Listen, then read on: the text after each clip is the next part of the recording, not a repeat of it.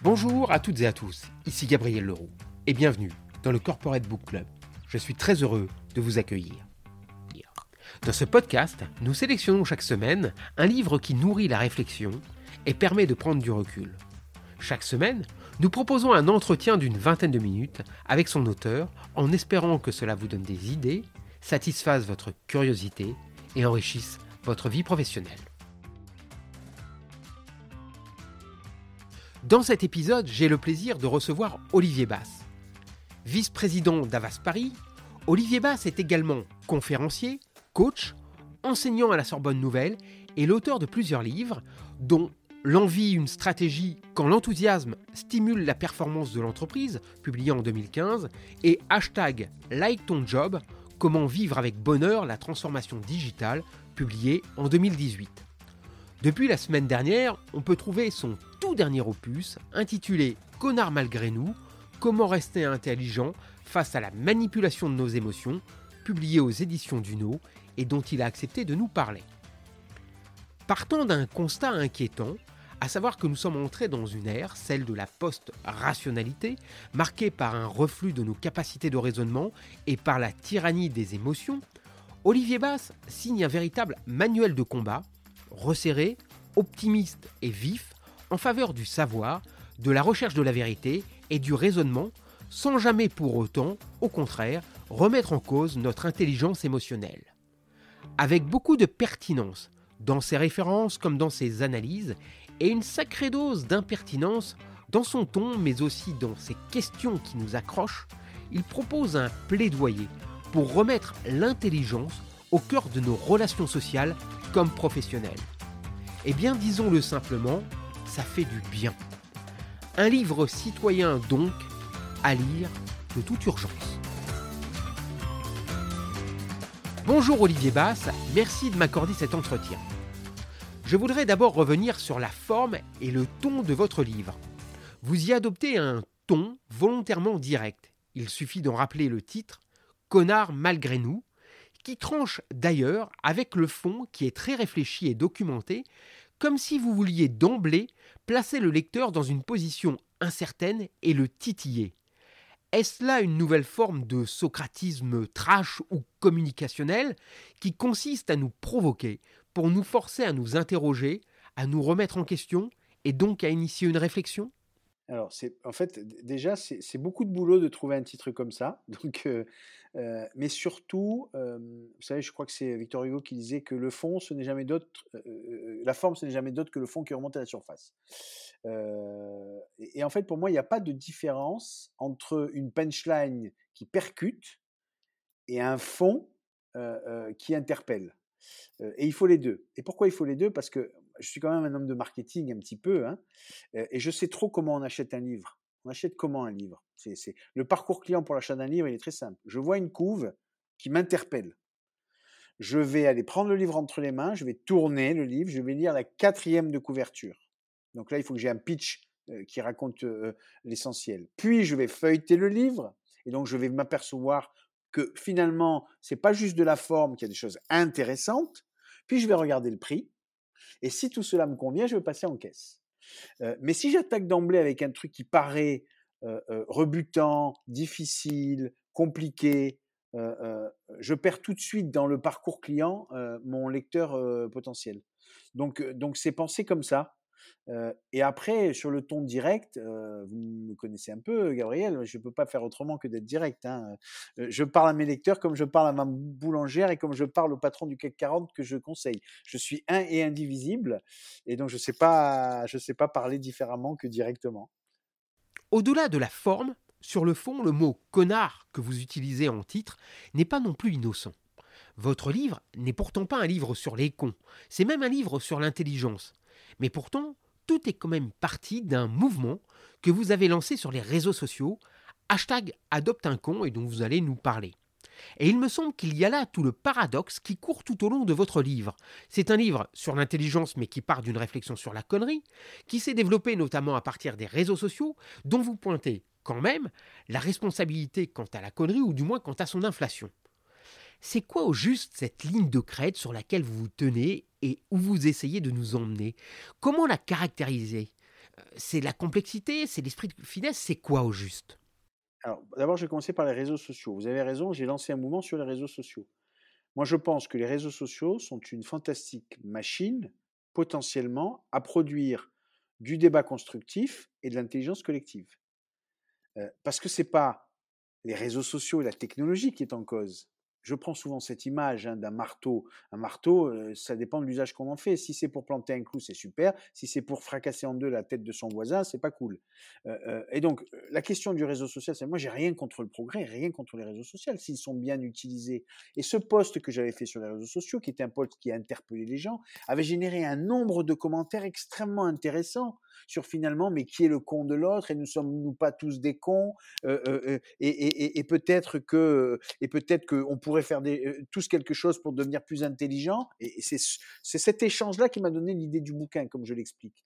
Donc, le réseau social, il n'est pas bon ou mauvais. Il est ce que les gens en font. Ça, c'est la première, la première chose.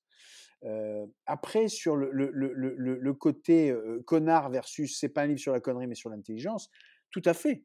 Mais sans intelligence, nous devenons des connards. Et donc, moi, j'alerte, si nous ne faisons rien, malgré nous, nous allons tous finir comme de gros connards. Et c'est d'ailleurs aussi la conclusion de mon livre où j'explique que si nous ne faisons rien, dans 30 ans, nous serons tous des complotistes. Il faut, savoir aujourd'hui qu'il y a environ 25% de la population française qui adhère à des thèses complotistes. 25%. Et moi, je fais l'hypothèse qu'à ce rythme-là, dans 30 ans, ça ne sera pas 25, mais ça sera 50. C'est dangereux pour la démocratie, et c'est dangereux de manière générale pour nos équilibres sociaux. Donc c'est ça aussi, c'est une façon d'alerter à ce que nous risquons de devenir si nous ne travaillons pas aujourd'hui à être plus intelligents. Comme vous aimez les punchlines et qu'il y en a pas mal dans votre livre, j'aimerais revenir avec vous sur plusieurs d'entre elles qui structurent, me semble-t-il, assez bien les analyses que vous y développez. La première de toutes, c'est ⁇ Je m'émeus, donc c'est vrai ⁇ c'est donc ça la nouvelle maxime qui nous définit aujourd'hui? Aurions-nous définitivement perdu notre esprit cartésien? C'est bien que vous rentriez par là parce que c'est le, le, pivot de mon bouquin, c'est le sens. En fait, si je devais euh, résumer ce bouquin, ce bouquin, c'est un, bouquin qui raconte un truc, qui dit si on, on est en train de rentrer dans l'ère de la post-rationalité. Euh, euh, vous savez, il y a eu un mouvement, il y a eu le mouvement des Lumières, où on a pensé que c'était la raison euh, qui allait nous sortir de l'obscurantisme. C'est ce qui était à l'œuvre lors de la Révolution française, notamment. Hein. C'était lutter contre ce droit du vin et cet obscurantisme. Euh, et puis ensuite, on est allé très loin, puisque l'omnipotente des, matières scientifiques, la mesure du QI, QI comme étant la mesure euh, absolue de l'intelligence, a fait que dans les années 70, 60, 70, il y a une espèce de, révolte autour des émotions. On a dit, mais attendez, les émotions, c'est important, quotient émotionnel est revenu sur le devant de la scène. on a dit il y a plein d'autres intelligences et c'était super. Et puis on s'est perdu. On s'est perdu dans ce que j'appelle la post-rationalité et on a remplacé la phase je pense donc je suis par je m'émeus donc c'est vrai. Mais cette phrase, elle dit quoi? Cette phrase, elle dit un truc qui est à l'œuvre aujourd'hui et que j'explique bien, je crois, dans mon bouquin. C'est que nous sommes en état de commotion affective. Nous sommes dans un monde où toutes nos émotions, les bonnes comme les mauvaises, sont surexcitées. Et ça a un effet, c'est que ça active une partie de notre cerveau particulière qui est notre limbique, euh, qui fait une OPA inamicale euh, euh, sur notre néocortex. ça produit au passage une petite substance qui s'appelle la cortisol, qui nous empêche de faire fonctionner correctement nos fonctions cognitives supérieures. Et donc, à partir du moment où je ressens quelque chose, j'ai un filtre et un biais émotionnel qui me fait croire que c'est la vérité. Et donc, je m'émeus, donc c'est vrai. Précisément, poursuivons avec une seconde punchline que vous donnez. L'esprit vif n'est pas pressé. Vous venez de le dire, et vous le montrez dans votre livre, à la fin du XXe siècle et au début du XXIe siècle, on a redécouvert l'intelligence émotionnelle. Et en même temps, c'est à peu près le moment où, semble-t-il, nous ayons commencé à nous laisser déborder par nos émotions. Il y a quelque chose qui est d'ailleurs de l'ordre du paradoxe. Et donc, comment tenir compte des émotions sans être soumis à leur tyrannie? C'est d'ailleurs le mot, me semble-t-il, que vous utilisez. Est-ce que ça passe par une déconnexion du monde ou est-ce que ça passe par exemple par l'adoption d'une vie plus slow? Qui favoriserait des moments de réflexion Bref, faut-il les mettre à distance Et comment? Alors, première chose, il ne faut pas les mettre à distance. il faut les réguler. Ce qui n'est pas la même chose. Et, il faut que vous sachiez quelque chose, c'est que 90% des personnes dites intelligentes, c'est-à-dire qui ont un QI supérieur à la moyenne, le QI en France est à 94 en moyenne. Hein, et une personne est dite intelligente à partir du moment où un QI à 110, on commence à rentrer dans l'intelligence supérieure. 90% de ces personnes-là ont un QE élevé. Vous m'entendez bien? 90% ont un QE élevé. Donc il y a une relation total entre QI et QE, que j'explique dans mon livre très simplement autour de trois choses. La première, c'est le quotient émotionnel, ça nous donne la capacité à réguler nos propres états émotionnels. Je suis capable de, de, de, nommer mes émotions, de les comprendre et de les réguler. Et en faisant ça, euh, je donne toute la pleine efficacité à mes fonctions cognitives, parce que je ne produis pas cette cortisol qui affaiblit mes fonctions cognitives. Première chose. La deuxième, c'est que si on a un bon quotient émotionnel, je sais faire la distinction entre mon état émotionnel et les faits. Et je, ne suis pas victime de j'ai peur, donc il y a du danger. Non, non, non. Tu peux avoir peur et il n'y a aucun danger. Je prends souvent cette image. C'est la nuit, vous êtes dans une tente au milieu d'un bois. Ce c'est pas très rassurant et vous entendez plein de bruits. vous, allez vous, vous allez vous faire des idées pas possibles sur ces bruits, des loups, de que sais-je, etc. Vous avez atrocement peur. Pourtant, il n'y a aucun danger, c'est-à-dire que votre filtre émotionnel a pris le pas. Si vous avez bon, un bon QE, vous pouvez réguler cela. Et la dernière chose, et ça c'est essentiel, si vous avez un bon QE, un bon quotient émotionnel, en fait, vous n'avez pas de problème avec vos états affectifs. Et donc, vous êtes tout à fait en capacité de, quand vous ne savez pas quelque chose, vous ne vous sentez pas dévalorisé, vous ne vous sentez pas affaibli, vous reconnaissez que vous ne savez pas, c'est votre quotient émotionnel qui vous le permet, pas votre quotient intellectuel, et donc vous êtes prêt à poser des questions, apprendre, progresser, et c'est votre QE qui le permet. Donc les deux sont indissociables. Dans votre question, il y a une deuxième partie qui est plutôt euh, comment, comment on fait justement pour. Alors c'est toute la troisième partie de mon livre où il y a une pléthore de choses, hein, mais je vais prendre deux trois, deux, trois choses qui, moi, me rendent fou. On se plaint souvent de Google, à raison, qui nous vole nos données, euh, euh, qui nous traque euh, et qui nous et qui nous et qui vend nos données à, des marchands de tout et de n'importe quoi. C'est vrai. Payons-nous en retour. Payons-nous en retour. Google, c'est une masse de connaissances infinies. Mais c'est pas ça qu'on fait. C'est pas du tout ça qu'on fait on préfère aller sur les réseaux sociaux, regarder des, vidéos à la con sur Insta et TikTok. on préfère aller voir sur YouTube des, chaînes qui nous font du bien parce que c'est de la cuisine et du jardinage. J'ai rien contre la, cuisine et le jardinage.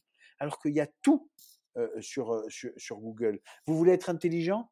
L'intelligence, plus exactement la connaissance, est à trois clics. Moi, je passe mon temps à googliser ma lacune. Dès qu'il y a un mot que je ne comprends pas, je vais chercher. Dès qu'il y a un truc que je ne sais pas, dès que j'ai aimé une opinion, je me dis, attends, est-ce que je ne suis pas en train de dire une connerie là? Et je retourne à la source. Donc, euh, euh, c'est quand même fou qu'on ait euh, la, connaissance à portée de main et qu'on ne s'en serve pas. Ça, c'est la première chose. Et toujours sur le digital, je ne sais pas si vous savez, Candy Crush, 3 milliards de téléchargements les 10 applications qui sont des applications d'accès à la connaissance, qui sont des applications qui aident à développer son, potentiel intellectuel, elles n'ont été chargées que quelques centaines de millions de fois dans le monde. C'est un choix personnel, hein c'est un choix personnel. Justement, allons plus loin avec une autre de vos punchlines. La vérité est plus belle que la victoire. Là, ma question sera simple. Est-ce encore possible de penser cela?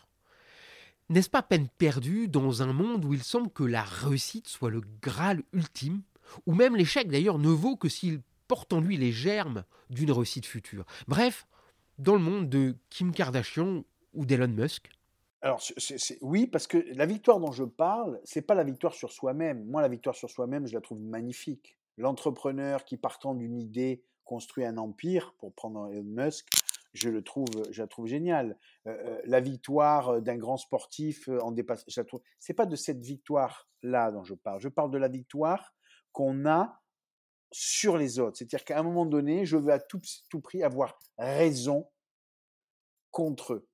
Et ça, c'est le problème de notre siècle. C'est-à-dire que là où il nous faudrait de l'esprit critique, c'est-à-dire quelque chose qui nous permet non pas de détruire la pensée de l'autre, parce que c'est pas ça l'esprit critique, mais au contraire de fabriquer avec l'autre une vérité supérieure, une connaissance supérieure, ben on préfère l'acharnement. Euh, et, c'est ça que je veux dire dans, cette punchline, et, parce qu'on la pensée critique ne vise pas à discréditer l'autre. La pensée critique vise à accréditer une théorie. Et pour ça, j'arrive avec ma connaissance, j'arrive avec mon point de vue, l'autre en face a une connaissance et un point de vue, et on essaye ensemble de fabriquer une vérité. Sauf qu'aujourd'hui, partout, c'est pas ça qui se passe. Vous allez sur Twitter, hein, dans mon bouquin, il y a un, chapitre qui s'appelle Le siècle des Lumières s'est éteint avec Twitter. Donc là, vous avez des vomis de gens qui, se mettent sur la gueule en permanence. David Abiker, qui est mon préfacier, il était sur, sur, sur, sur, sur Twitter. Il avait 150 000 abonnés sur Twitter. Vous savez ce qu'il a fait? Il a fermé son compte. Qui a le courage aujourd'hui, parce qu'il a un pouvoir avec 150 c'est énorme 150 000 sur Twitter, il a fermé son compte.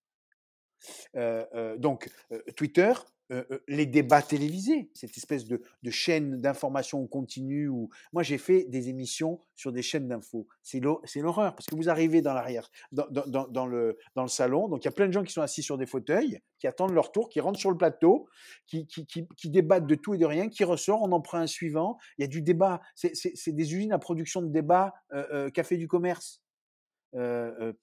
Les, les, les, les intellectuels je le dis aussi dans mon livre. Pour moi, un intellectuel, il n'est pas là pour s'émouvoir publiquement. Moi, quand un Finkielkraut passe, des, euh, passe son temps à, prendre des colères sur les trucs, c'est pas ça que j'attends d'un esprit comme le sien. J'attends une pensée construite qui m'éclaire, pas qui m'invite à rentrer dans son, dans son délire euh, émotionnel. Euh, et donc, aujourd'hui, c'est vrai que tout est à l'œuvre pour faire qu'on soit plus dans le combat que dans le débat. Et donc moi, c'est ce que j'explique dans mon bouquin, il faut restaurer la pensée, euh, euh, la pensée critique, ça commence par l'école. C'est pour ça que, comme il ne vous a pas échappé, 100% des, des, euh, des, droits d'auteur de mon livre sont reversés à Bibliothèque sans frontières pour financer une des actions qui visent effectivement à l'accès à la culture et à la connaissance de populations défavorisées, notamment des enfants. Puis je pense ensuite qu'on a tous une responsabilité dans la manière dont, on éduque nos mômes, euh, euh, dans, la manière dont on, se, dont on se comporte? Un dernier mot sur la conclusion de votre livre. Elle porte sur le complotisme. Vous essayez vraiment d'analyser le phénomène et de comprendre pourquoi il a pris tant d'ampleur. C'est peut-être d'ailleurs la seule fois dans le livre où, sans ressentir pour autant du pessimisme, car littérairement vous ne baissez jamais la plume, on a le sentiment, quand même, que votre optimisme est teinté d'une réelle inquiétude. Oui, je ne vais pas mentir, oui. Et pourquoi? Parce que j'ai lu beaucoup de choses sur le complotisme, etc. Et toutes les analyses qui sont faites sur le complotisme sont sociologiques. Elles sont très intéressantes, j'en parle dans mon bouquin. On voit bien que si vous êtes jeune, faiblement diplômé et issu de, milieux défavorisés, vous, êtes, vous avez cinq fois plus de, chances d'être complotiste que si vous avez plus de 60 ans, aisé et, en diplôme supérieur. Donc oui, il y a une dimension sociologique. Oui, on peut décrire le mouvement d'un point de vue de ses impacts sur la politique, sur la démocratie, etc. Mais je n'ai pas vu ou peu vu d'analyse psychologique, ou plus exactement émotionnelle, de, du, du, complotisme. Et en fait, quand vous regardez les études d'un peu plus près, vous apercevez que pourquoi le complotisme a de grandes chances de se développer Parce que c'est un régulateur d'émotions et c'est un régulateur positif d'émotions négatives. Et je vais vous prendre trois exemples, vous allez comprendre. Et c'est ça qui me fait un peu peur, parce que dans un monde où on est de plus en plus anxieux, il y a de plus en plus d'émotions négatives, en fait, c'est une vraie source de rassurance pour les gens. Euh, le sentiment de perte de contrôle. Il y a plein de gens qui ont le sentiment de perte de contrôle. Hein. Euh, c'est-à-dire, je ne maîtrise plus ma vie, je maîtrise plus le monde, je sais plus ce qui se passe, je ne maîtrise pas les impacts de ce monde sur ma vie. Le complotisme, c'est redevenir maître de la situation c'est une explication simple à des événements oppressants. D'un coup d'un seul, j'ai l'impression que je reprends la maîtrise de ma vie. Et donc ça vient rassurer une angoisse qui est l'angoisse de la perte de contrôle. Le sentiment ou la baisse d'estime de soi. Euh, euh, euh, plein de gens ont le sentiment d'être dévalorisés professionnellement, socialement. Et d'un coup d'un seul, le complotisme, c'est un fantastique moyen de se valoriser soi-même ou de valoriser sa communauté, parce que c'est l'accès à des vérités cachées que les autres ne connaissent pas. Et c'est surtout la valorisation de dire aux autres cette vérité qu'ils ne savent pas. Et c'est extrêmement valorisant et apaisant. Le sentiment de danger dont je parlais, c'est fantastique parce que le complotiste apaise la menace. Vous savez, la différence entre le danger et la menace, c'est que le danger, on ne sait pas ce que c'est, mais on sait quand est-ce que ça peut advenir, ou on ne sait pas ce que c'est, mais on sait qui ça peut être. La menace, c'est autre chose. C'est la menace terrorisme. On ne sait pas où, on ne sait pas quand, on ne sait pas comment, on ne sait pas qui. Ça, c'est menaçant. Et le, complotisme apporte des réponses aux menaces parce qu'il permet d'identifier des coupables. Euh, euh, et donc, c'est extrêmement euh, apaisant parce que la menace va se transformer simplement en danger, puisque maintenant je sais qui est l'ennemi. Et donc tout ça, ça apaise émotionnellement. donc moi, c'est ça qui me fait peur, c'est que quand vous regardez les facteurs générateurs qui sont pas intellectuels, il y a des gens qui sont très intelligents et qui sont complotistes. Donc c'est pas simplement qu'un problème d'éducation.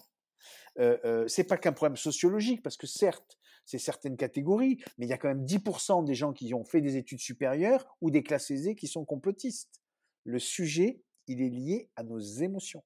Et comme nous sommes dans un monde, comme je l'explique dans mon livre, au travers de tout un tas de facteurs qui, qui, qui, nous mettent en, en, tension et en surcharge émotionnelle négative, alors il y a un vrai risque qu'on trouve dans le complotisme une manière d'apaiser ces angoisses euh, euh, au travers des exemples que je vous ai donnés. Et donc oui, du coup, je ne vais pas vous mentir, ça m'inquiète un peu. Des, des, mots un peu pessimistes, donc pour finir. Non, non, parce que euh, c'est pas pessimiste. Hein. Moi, l'optimisme pour moi, c'est pas le c'est pas le BA qui dit tout va bien. vous savez, je crois que c'est, je, crois que c'est Alain qui disait le, le, le, le, pessimisme, c'est la lucidité, l'optimisme est de volonté. et donc, moi, l'optimisme ne veut pas dire que l'adversité n'existe pas. L'optimisme ne veut pas dire qu'il n'y a pas des combats. Là, je dis simplement qu'il y a un combat à mener. Et je le mène à mon petit niveau en faisant ce que je peux faire. mais non, non, c'est pas c'est pas du pessimisme. Alors disons plutôt, nous finirons sur ces mots en faveur d'un combat pour l'intelligence. Voilà. Merci beaucoup Olivier Bass. Merci beaucoup Gabriel. Au revoir. À bientôt. Cet épisode est maintenant terminé. Je rappelle le titre du livre de mon invité, Connard malgré nous, comment rester intelligent face à la manipulation de nos émotions, publié aux éditions Duno. Merci d'avoir écouté le Corporate Book Club.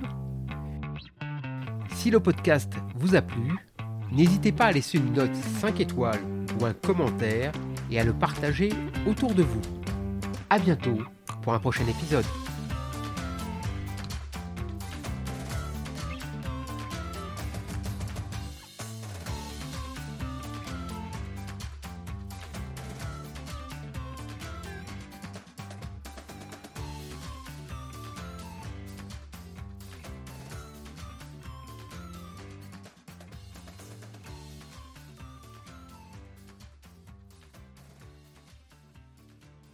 Eh bien, ce sera le mot de la fin. Merci beaucoup Thierry Paulmier. Cet épisode est maintenant terminé. Je rappelle le titre du livre de mon invité, Homo Emoticus, l'intelligence émotionnelle au service des managers, paru aux éditions Diateino.